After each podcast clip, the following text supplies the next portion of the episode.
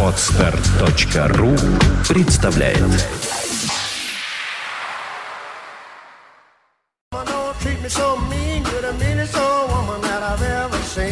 I guess if you say so, I'll have to pack my things and go.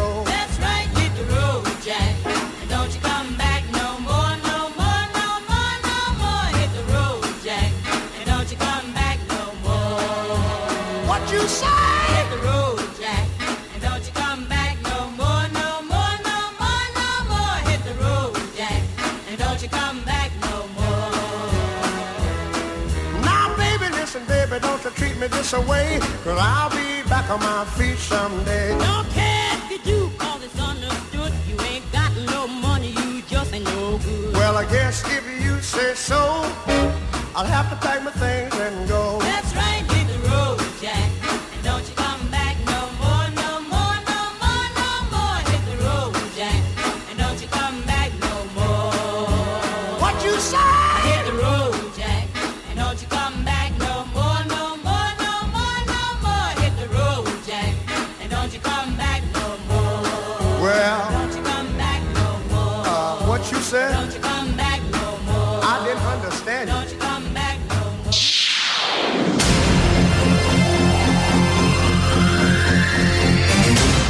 19 часов. Once again, 19 часов 01 минута в Петербурге. Вы слушаете радиостанцию Фонтан КФМ. В студию микрофона Дмитрий Филиппов. Э, переходим в следующий час.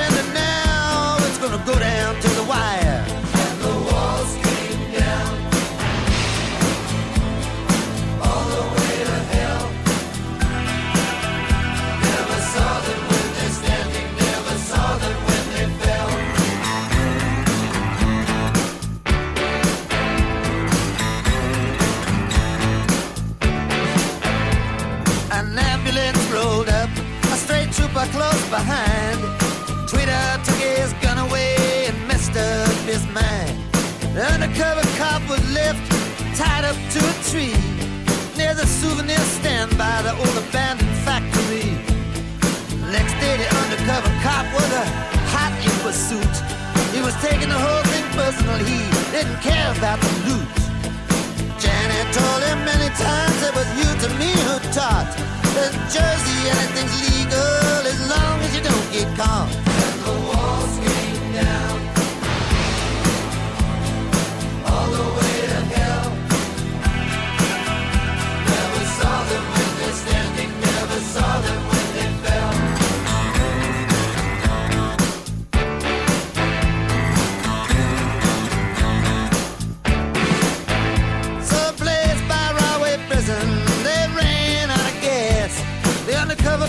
cornered him, said, Ma, you didn't think that this could last.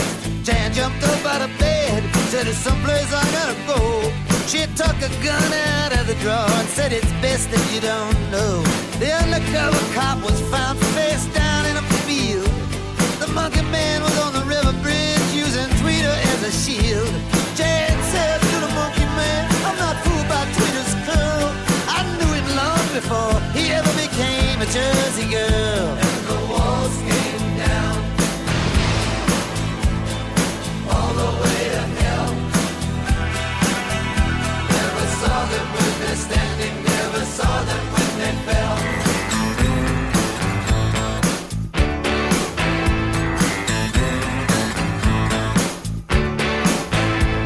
the town of Jersey City is quieting down again.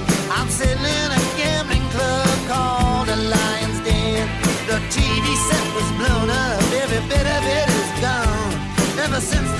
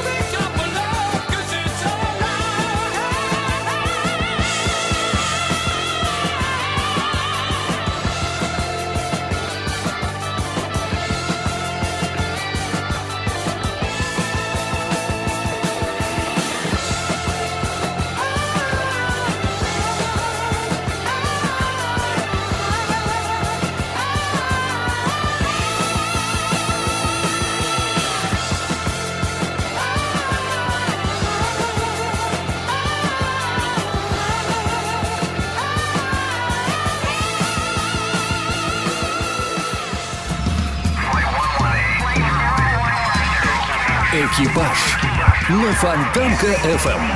Летят самолеты «Привет, мальчишу!» Идут пионеры «Привет, мальчишу!» Плывет «Титаник!» «Буль-буль, мальчишу!» Андрей Мишенин появляется в студии. Как хорошо, что самолеты — это не «Титаник» и не пионеры. И тебе привет, э, Дмитрий Филиппов. Снова у нас в эфире, э, собственно, передача «Экипаж» э, вновь при информационной поддержке авиационного портала взлетим.аэро. И сейчас поговорим о всем интересном, что произошло за эту неделю в авиационном мире. О чем стоит, собственно, говорить. Помним, Земфира пела «Не взлетим, так поплаваем», да? К сожалению, не помню. И я не помню. Да, да, я так и понял. Ты, видимо, с прошлого часа еще Да, я, под- остался я под был впечатлением. просто, да, тронут до глубины.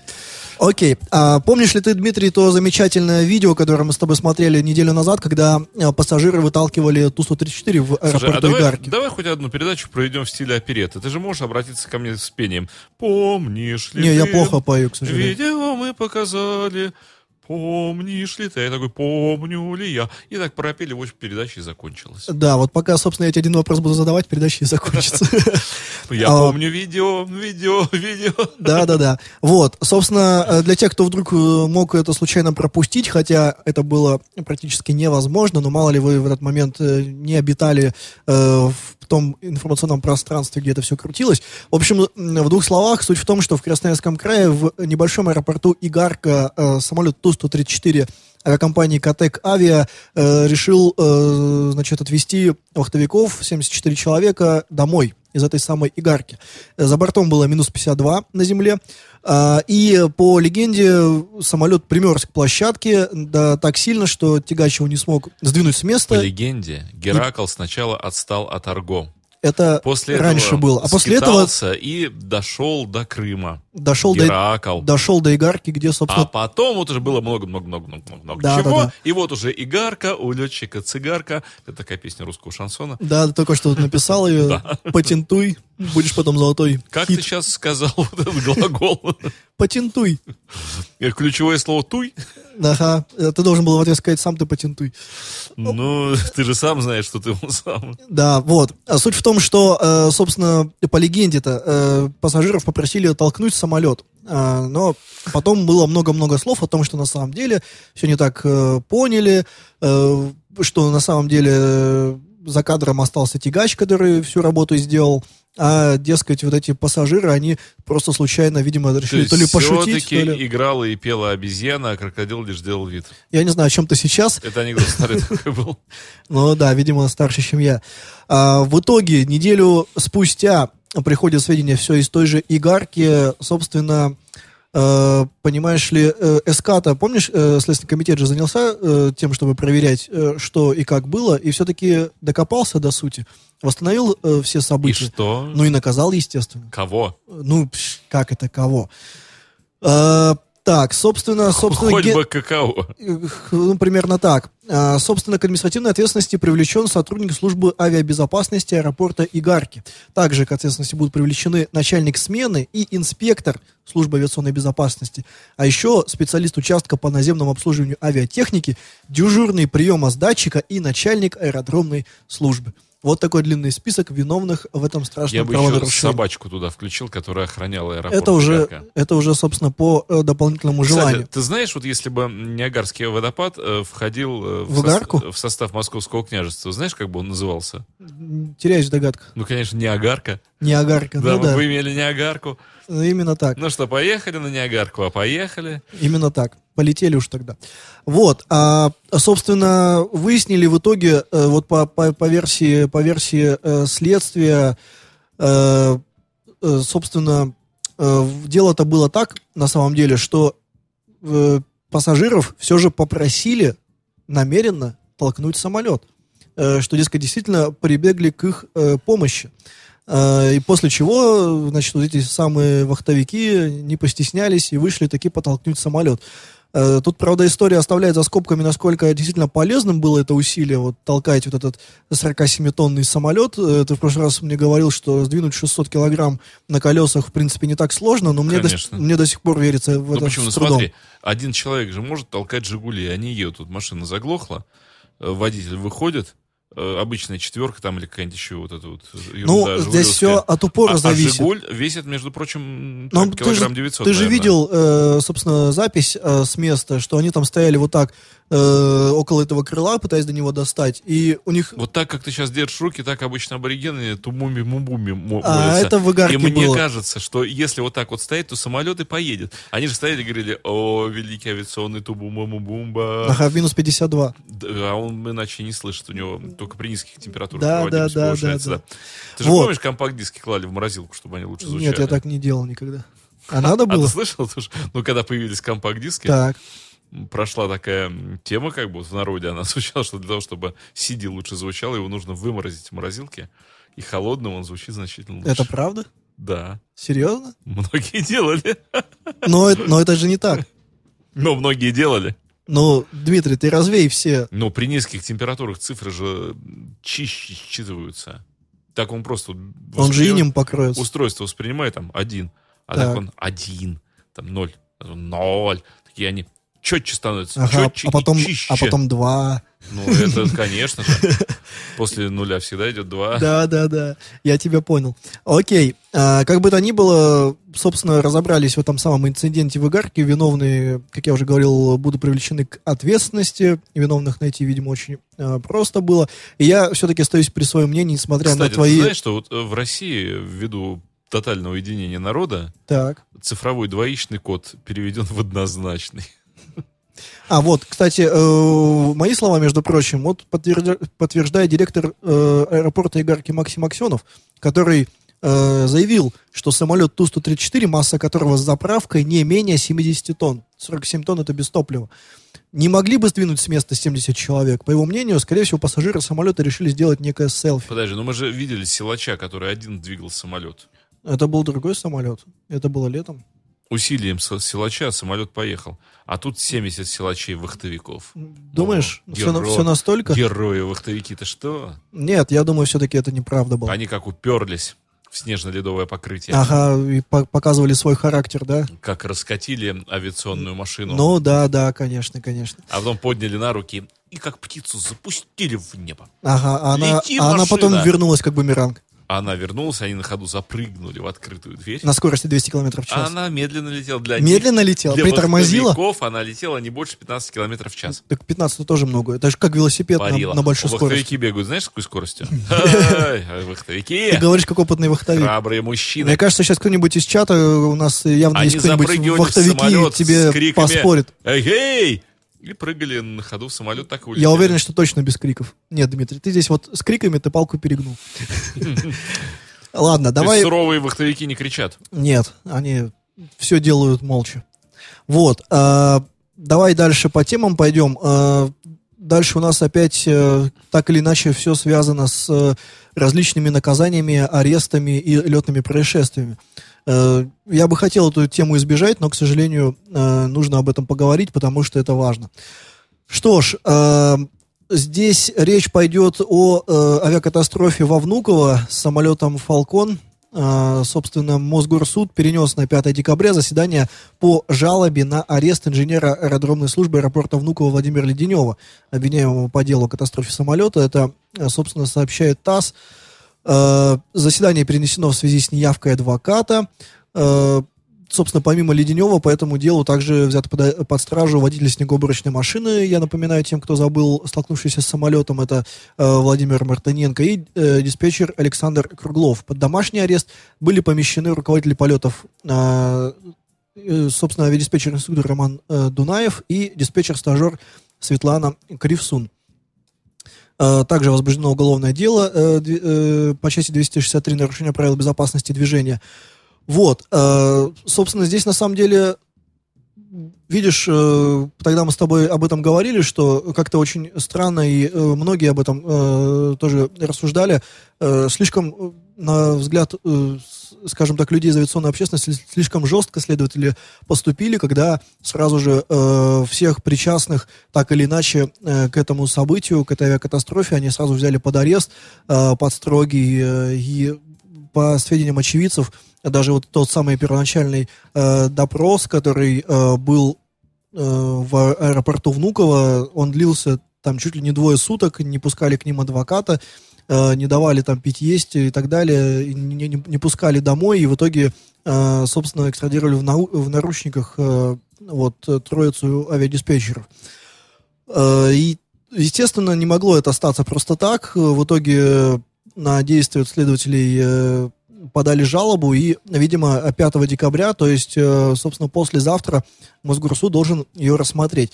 Здесь, пожалуй, сейчас я бы не взялся прогнозировать, как это все может повернуться, потому что, э, к сожалению, знаем мы э, уже множество, скажем так, примеров из российского правосудия, в том числе из авиационной сферы, когда многие, э, на первый взгляд, логичные э, аргументы судом откидываются абсолютно, и решение принимается, э, вот, на первый взгляд, совершенно неочевидное.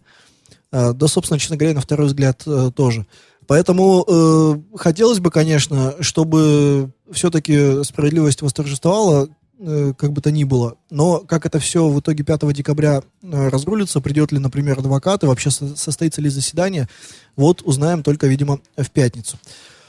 А, так, дальше, дальше идем по летным происшествиям.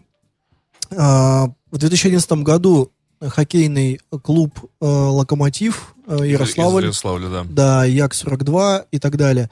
Собственно, э, адвокат э, обвиняемого, э, бывшего замгендиректора по организации летной работы авиакомпании Як-сервис, э, это авиакомпания, которой принадлежал самолет, э, адвокат Ольга Морозова, э, рассказала РИА Новости, что в итоге к авиакатастрофе привел человеческий фактор. Э, По версии, однако, следствия, э, собственно, замгендиректора э, Тимофеев, э, Вадим Тимофеев разрешил э, экипажу полеты незаконно, а допуск э, командира воздушного судна вообще был оформлен на основании недействительных документов. Кроме того, известно что о непрохождении летным э, составом обучения э, не анализировались данные бортовых самописцев, фиксировавших ошибки погибшего командира воздушного судна во время прежних полетов. Тимофеев свою вину, соответственно, не признает. И вот Ольга Морозова заявила, что в итоге э, причиной авиакатастрофы, по ее мнению, был человеческий фактор. Вот есть ее цитата. Обвиняют в том, что один из пилотов нажимал на тормоза, обжимал ногами педали тормоза. Пилоты с 30-летним стажем не могут ни с того ни с сего начать нажимать на тормоза, если до этого они летали на этом самолете. Они же не первый день полетели на нем. Мы полагаем, что причиной катастрофы не установлена, но- но совершенно точно, что летчики не справились с этой ситуацией. Вот э, такой неоднозначный комментарий. Э, Собственно, авиакатастрофа случилась три года назад, но до сих пор достоверно не установлено, что же стало ее причиной. И здесь э, я бы сказал, что не менее важно, а, пожалуй, даже и более э, важно установить э, причины не в том плане, чтобы понять, кто виноват, а как раз э, во второй части этого извечного этого вопросов, собственно, что делать. Поскольку обычно после каждого летного происшествия, тем более после авиакатастрофы, когда гибнут люди, в, как правило, принимаются такие меры, чтобы больше таких происшествий не произошло. Однако с 2011 года, как мы знаем, в России уже случилось э, целый ряд авиакатастроф, э, где, опять же, гибли люди. И здесь вопрос к тому, э, какие выводы делаются после каждой авиакатастрофы. Возможно, они делаются не э, в том виде, в котором они должны быть, не принимаются достаточные меры для того, чтобы предотвратить эти авиакатастрофы. И, э, видимо, надо что-то менять в самой системе. Получается так, э, поскольку э, после каждой авиакатастрофы э, снова они повторяются. Вот, поэтому здесь, э, я думаю, установить, из-за чего это случилось, нужно в первую очередь для того, чтобы, я в, этом, в этой части, наверное, повторюсь, для того, чтобы э, не допустить повтора этого всего. Э, в продолжение темы о подготовке пилотов Ульяновская транспортная прокуратура провела проверку исполнения в ЗАО авиако- авиакомпания «Полет» законодательство о лицензировании образовательной деятельности. В общем, э, много всяких канцеляризмов. Э, проще говоря, э, прокуратура проверила, как готовят пилотов в авиакомпании «Полет». Собственно, установили, что вот эта самая образовательная деятельность по подготовке, в частности, по английскому языку, она ведется не совсем верно. Э, так, так, так. Сейчас смотрю, здесь выводы, здесь просто действительно есть такой небольшой отчет. А, я его пытаюсь по диагонали прочитать и посмотреть, что у нас в итоге. Ага, вот, в итоге прокурор, э, значит, э, прокурором возбуждено дело об административном правонарушении, предусмотренном э, статьей 14.1 КОАП осуществление предпринимательской деятельности без специального разрешения или лицензии. Э, довольно, да, странная статья касательно этого всего. Э, кроме того, э, вопреки требованиям законодательства об образовании и лицензировании отдельных видов деятельности, э, собственно, лицензии на право осуществления образовательной деятельности у авиакомпании «Полет» не имеется. Вот э, что выяснили в прокуратуре. То есть, опять же, переводя с э, документального языка на человеческий, готовили, э, получается, пилотов без лицензии, ну, фактически нелегально. Э, при этом э, вот возбуждено дело, и, видимо, э, будет принято уже какое-то решение по, э, после того, как э, закончится э, проверка. Э, Напомню, да, что э, подготовка пилотов э, стала горячо обсуждаться вот в последние годы, в частности, э, когда в конце осени прошлого года произошла авиакатастрофа э, с э, Боингом авиакомпании «Татар- Татарстан, и когда выяснилось, э, что пилоты э, получали незаконные собственно, документы, э, нелегальные документы о прохождении переподготовки и аттестации. Э, В частности, по датам э, выяснялось, что в то время, когда они должны были проходить обучение, такие отметки у них стояли в документах, они в этот момент совершали рейсы. То есть никаким образом они не могли присутствовать на занятиях и на проверках. Вот. Что касается авиакомпании «Полет», то здесь нужно, конечно, дождаться э, окончания этого самого расследования и посмотрим, во что это в итоге выльется. У меня есть предложение. Может, мы песенку послушаем? А давай послушаем. Квинов хочешь? А давай Квинов, почему бы нет? Я на все согласный.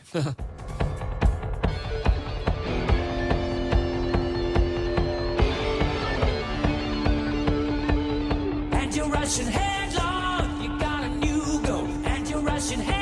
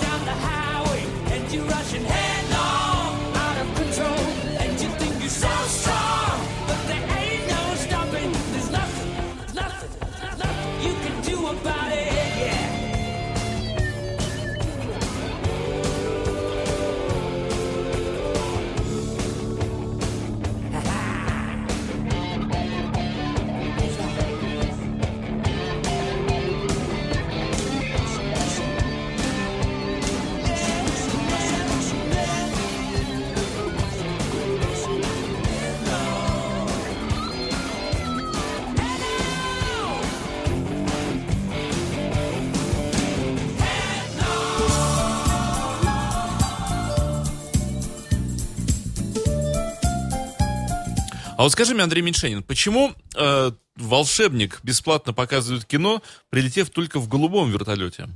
Ну, понимаешь, цвет э, вертолета, он влияет на, Щедрость. на стоимость билета. А, я думал, на толерантность волшебника. Ну, это безусловно, конечно. Вот. А Ну, как- почему количество эскимо было ограничено цифрой 500? А, но это все зависит от максимальной загрузки вертолета. У него по ТТХ А, иначе вот никак. я, я думал, что ребенка могут окончательно докос- доконать только 500 эскимо. Ну, то есть уже Не, ну у тебя какая-то человека, точка невозврата. Ну, а, человека-ненавистческая позиция. ну, а- ну, я ж не знал про ТТХ. ТТХ-то у него это известная же вещь.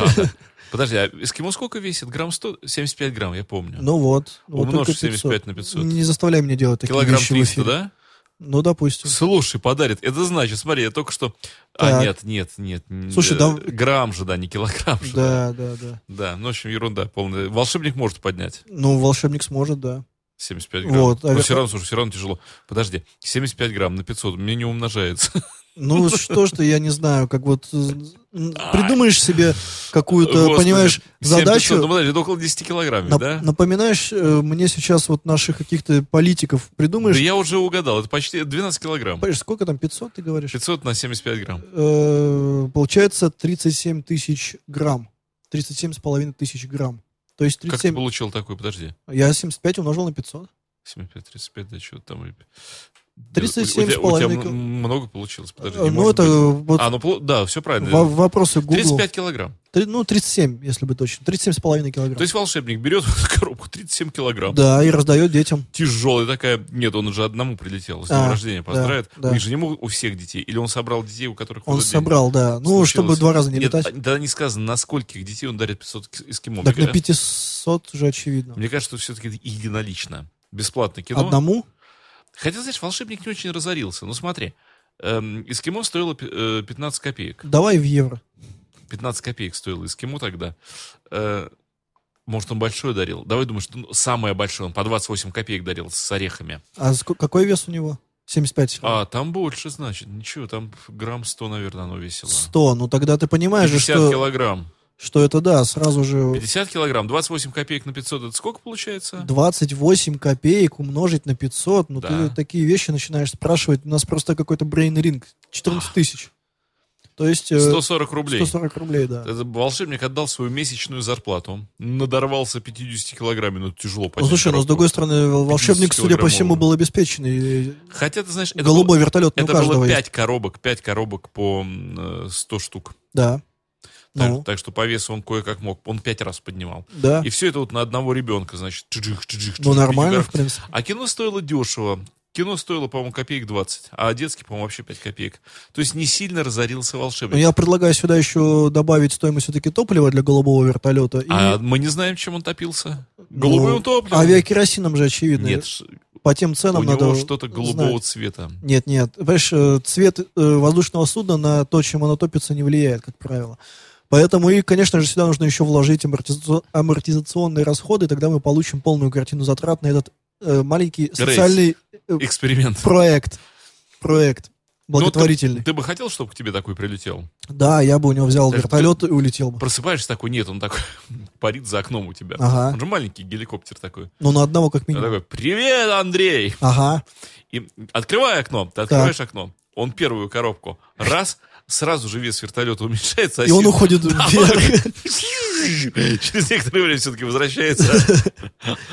Стучит снова, еще не все. Снова еще. И, и так пять раз. А его укачало уже, понимаешь? Ой, На- бедный. После Да. пятой коробки он уже совсем плохой. Ладно. А знаешь, кого не укачивает? Э, не укачивает пилотов. Вот, я тебе Почему? скажу кого. А потому что они подготовленные в этом плане люди, их проверяют на разных всяких крутящихся машинах, и они вот э, сопротивляются этому всячески. Особенно военные.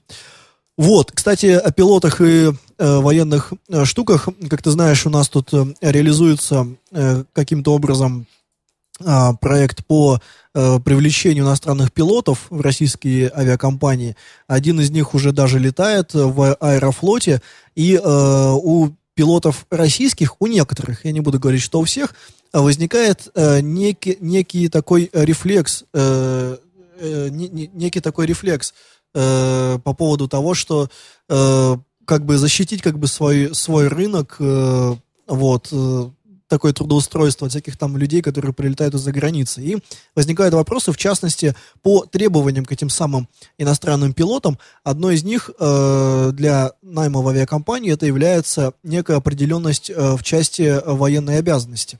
То есть, грубо говоря, отслужил ты там или не отслужил. Ну, то есть, ты должен уже быть э, после армии, как минимум. Вот.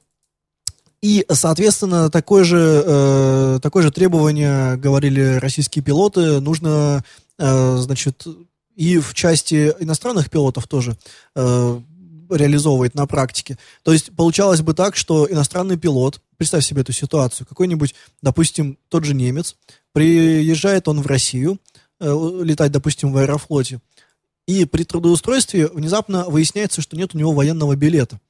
И, ну, а получить военный билет, как ты понимаешь, можно только одним способом. Это отслужить в российской армии. Мгм. И вот это, значит, немец, который там уже, допустим, налетал, там, скажем, в какой-нибудь Люфтганзе, ну, предположим, сколько-то там лет, капитан воздушного судна, и он, значит, идет с нашими призывниками куда-нибудь там на Дальний Восток служить. Как тебе такой вариант? Очень нравится. И немцу, главное, А понравится. немцу, да-да, год провести Немцу радость. в казарме, в казарме. Просто. Это ж, по-моему, просто очень здорово. Сержантом каким-нибудь Пердугайлывым там. Ну, это вообще просто...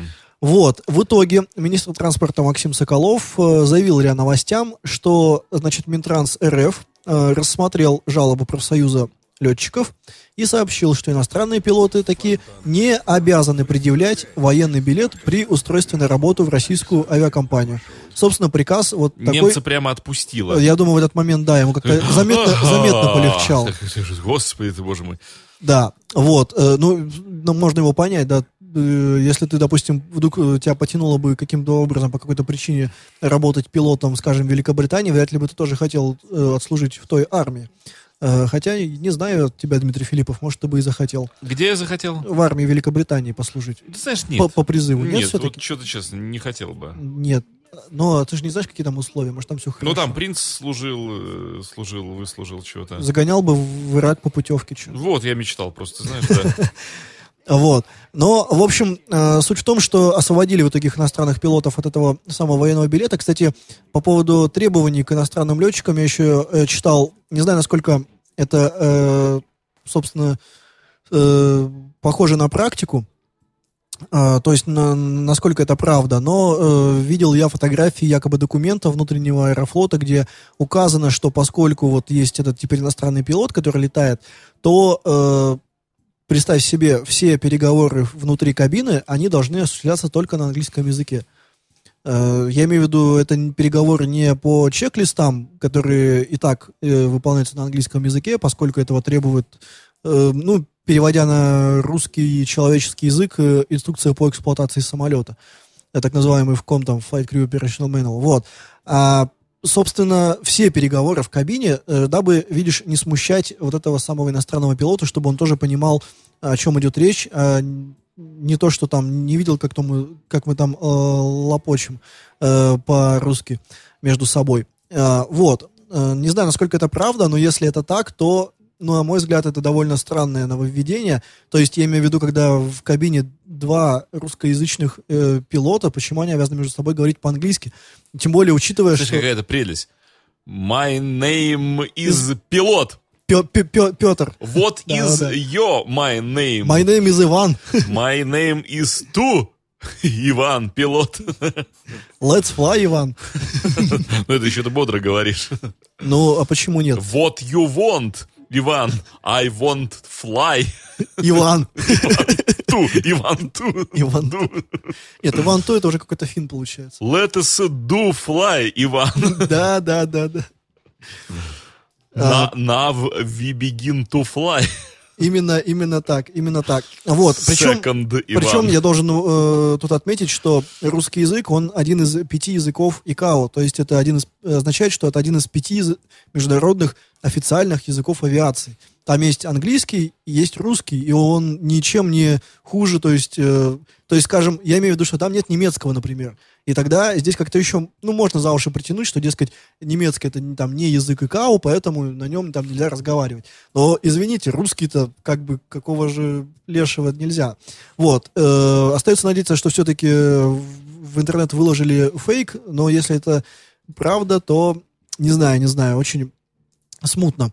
Э, кажется мне это необходимостью. Я, конечно, понимаю, что иностранный пилот для него, наверное, будет э, дикостью, когда, э, скажем, э, между собой там экипаж общается на русском. Я имею в виду, допустим, второй пилот и стюардесса там, ну, э, но в этом случае, извините, учите русский язык, никто вам как бы не мешает. Э, к слову, вчера вот удалось пообщаться с представителями Люфганза, и там они говорили, что одним из требований при приеме на работу в качестве пилота это знание английского и немецкого. Причем нужно говорить э, бегло. Вот. То есть, почему бы здесь не ввести такое же правило? Ну да, количество людей, наверное, уменьшится там, займет какое-то время в изучении русского языка. Но хотя бы на каком-то базовом уровне. То есть, я имею в виду, или хотя бы тогда не требовать от экипажа говорить по-английски, ну потому что это бред полный. Вот. Э, Что касается Люфтганзы, э, так получилось, что вчера они, собственно, анонсировали э, новый проект. Он назвал, э, он получил название Wings. Это новая авиакомпания, которая будет э, работать в э, составе Люфтганза Групп. Куда? Знаешь, кстати, когда это название возникло? Какое? Люфтганза. Ну, это, очевидно, ле- летящий гусь. Ты про это? Да или- нет, нет. Так. Помнишь же был Ганзейский союз, союз Ганзы Ну. в средние века. И вот когда Московское княжество уничтожило Новгородское, ну, возникла такая вот люфт у них возник. Ага, вот, да, да, такие- да. Они, Люфт. они смотрят Ганза. на карту Ганзы, представители Ганзейского союза, говорят, черт, а тут у нас Люфт. люфт теперь, в Ганзе. люфт. Ну и все. Ну и назвали так, Да, ты считаешь? Да, да. Ну, возможно. Вот. э, собственно, в Люфтганза Групп входит э, пять авиакомпаний. Помимо самой Люфтганзы, это еще Austrian Airlines, э, Swiss, Germanwings и Brussels Говорит на иностранном языке. Непереводимая игра слов. вот. А, Brussels капуста. Да-да, и очевидно, теперь будет еще шестая авиакомпания, которая будет называться Wings. Просто крылья. Знаешь, есть сериал такой американский. А знаешь, была такая рок-группа популярная. Да? Да. Точно? То есть это у тебя первая такая ассоциация. Ну, там, на секундочку, Пол Маккартни играл все 70-е годы. Ну, давай, не дави авторитетом. Тут не, не все жили, жили в те годы. Как? Что ж такое говоришь?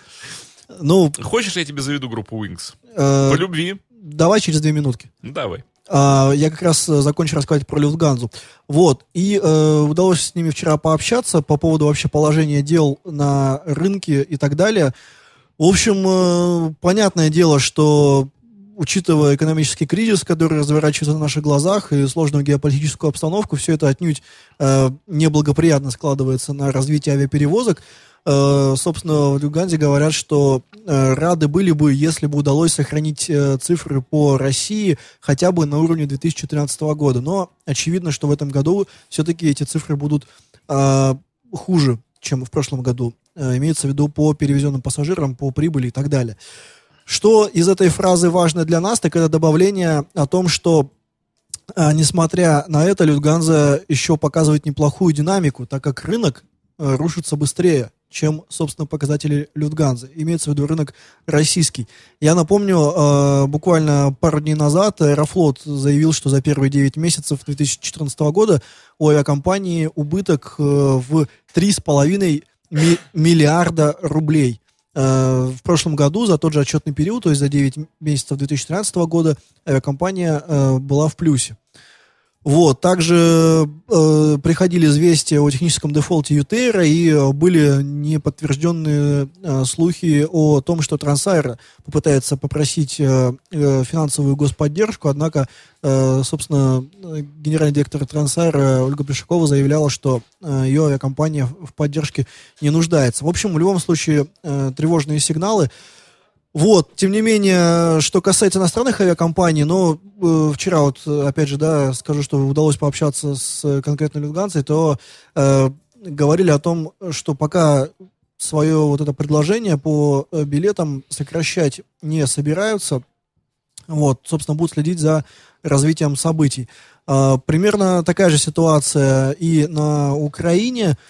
Ну, там понятно из-за чего, да, из-за, собственно, там смены власти, из-за вооруженного конфликта и так далее. А, Там э, вот иностранные компании из состава вот этой группы Люфтганза, они перестали летать только в аэропорт э, Донецка, э, который, ну, понятно, опять же, почему там вот этот аэропорт Донецк, он превращен в поле боя. А, ну еще Austrian Airlines перестала летать в Харьков, э, вот, пока не- непонятно, когда эти рейсы будут возобновлены из Германии в Харьков.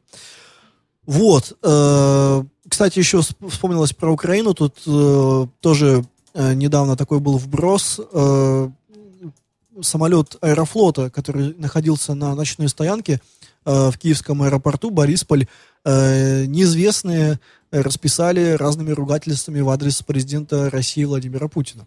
Э, начертали на нем, э, судя по фотографиям, черным маркером разные оскорбления э, националистического характера. По какой-то из версий, опять же, да, она официально никаким образом не подтверждалась, но по одной из версий это были два техника авиакомпании Windrose. Ну, вот не- не- непонятно, так ли это. Вот, в любом случае, конечно, это не радует абсолютно. Такое противостояние я имею в виду.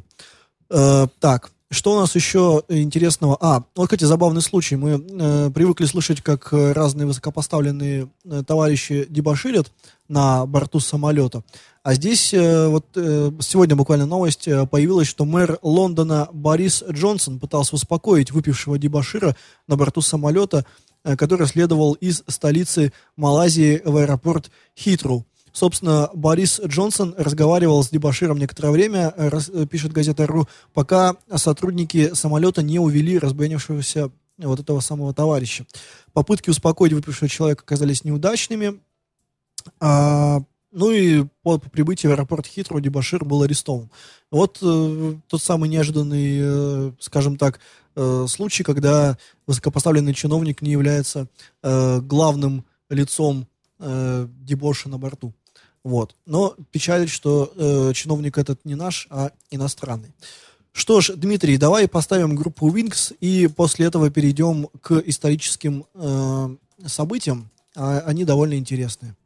Ты знаешь, я пока э, доставал тут группу Wings и обнаружил, что у нас э, в базе огромное количество песен, большая причем их часть, э, которая числится за группой Wings, не принадлежат группе Wings. Так. Но они принадлежат Маккартни, но группе Wings они не принадлежат. Не порядок какой-то у нас, просто в группе Wings. Так надо же его навести. Вот эта песня точно принадлежит группе Wings, может быть уверен. Ну, погнали. Oh,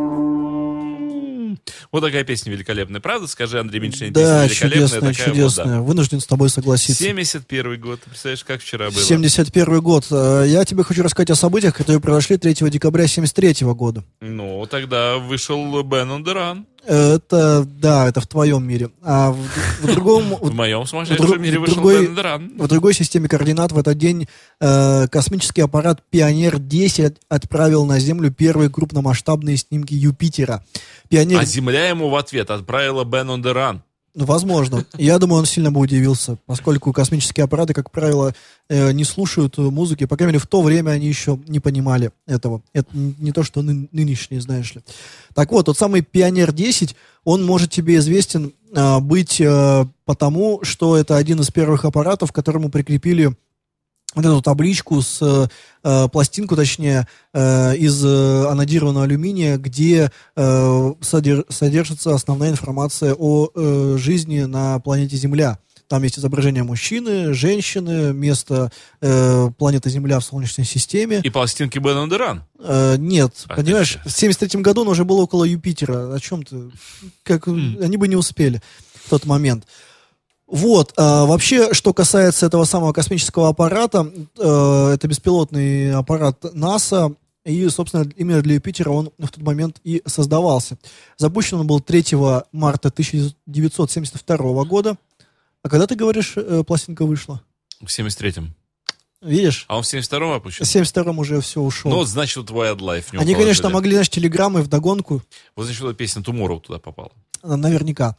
А, вот, собственно, в феврале 1973 года Пионер-10 впервые пересек пояс астероидов, исследовал по пути два астероида, э, обнаружил э, пылевой пояс ближе к Юпитеру, и дальше полетел, полетел, отлетел на На расстояние головку сел. 132 тысячи километров от облаков Юпитера 4 декабря 1973 года. Вот как далеко он был в тот момент. И тогда он получил первые данные о составе атмосферы Юпитера, уточнил массу планеты, общем, много всего сделал без э, Какой этого сам- самого пионера.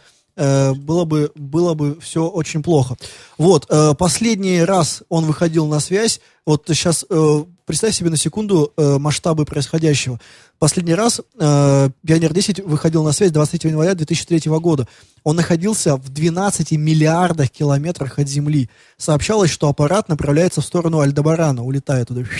Если с ним ничего не случится по пути, он достигнет Альдебарана через 2 миллиона лет. Радость-то какая. Андрей. Представь, нас уже не будет тогда. Да а он, летит он до самого солнца. А Пионер Домой 10 все еще скорее. будет лететь Вообще, к Альдебарану. Какое чудо. 2 миллиона лет. Сколько всего Я изменится считаю, на Земле? наша жизнь в первую очередь. Слушай, остается буквально секунды. Да, секунд... 20, 19, 18. Ладно, я скажу, что я завтра 16, улетаю в 15, Москву, где будет чудесное мероприятие, 13. четвертый слет авиатора, Удачи тебе. Я нажимаю стоп. Это был блистательный Андрей Меньшенин. И не менее блистательный Дмитрий Филиппов, который умеет нажимать стоп вовремя. Эм, да, мне кажется, я сумел нажать стоп вовремя. Это важно. Тут же главное стоп нажать. Понимаешь, передача-то у нас еще может... Ты можешь дальше рассказывать, куда ты Да? улетаешь. Ну Я- так вот, э, я надеюсь, у нас, еще, у нас еще есть пара часов, да, там до, до утра, в принципе. А, вот, да. А, собственно, для авиаторов завтра будет такое мероприятие интересное в Москве. Э, Четвертый слет авиатора, у которого а, очень много разных интересных партнеров, в частности, э, авиакомпания «Уральские авиалинии», которая, несмотря на то, что базируется в Екатеринбурге, но также э, осуществляет рейсы и из э, Питера в Москву. Очень, кстати, удобный рейс, который в 16.10 отсюда улетает, и вечером можно быть уже в Москве. Вот, в следующий раз расскажу, надеюсь, там много всего интересного будет, расскажу о том, как там, что где было. А на данный момент э, прощаюсь. Это была, собственно, передача «Экипаж» при информационной поддержке авиационного портала «Взлетим.аэро». И вот Дмитрий Филиппов... с- Да, да, и Ан- Андрей вел. Меньшенин, конечно, как всегда, мы были в эфире. Спасибо тебе. You are listening. You're listening to Internet Radio Fontanka FM. Fontanka FM. Скачать другие выпуски подкаста вы можете на podster.ru.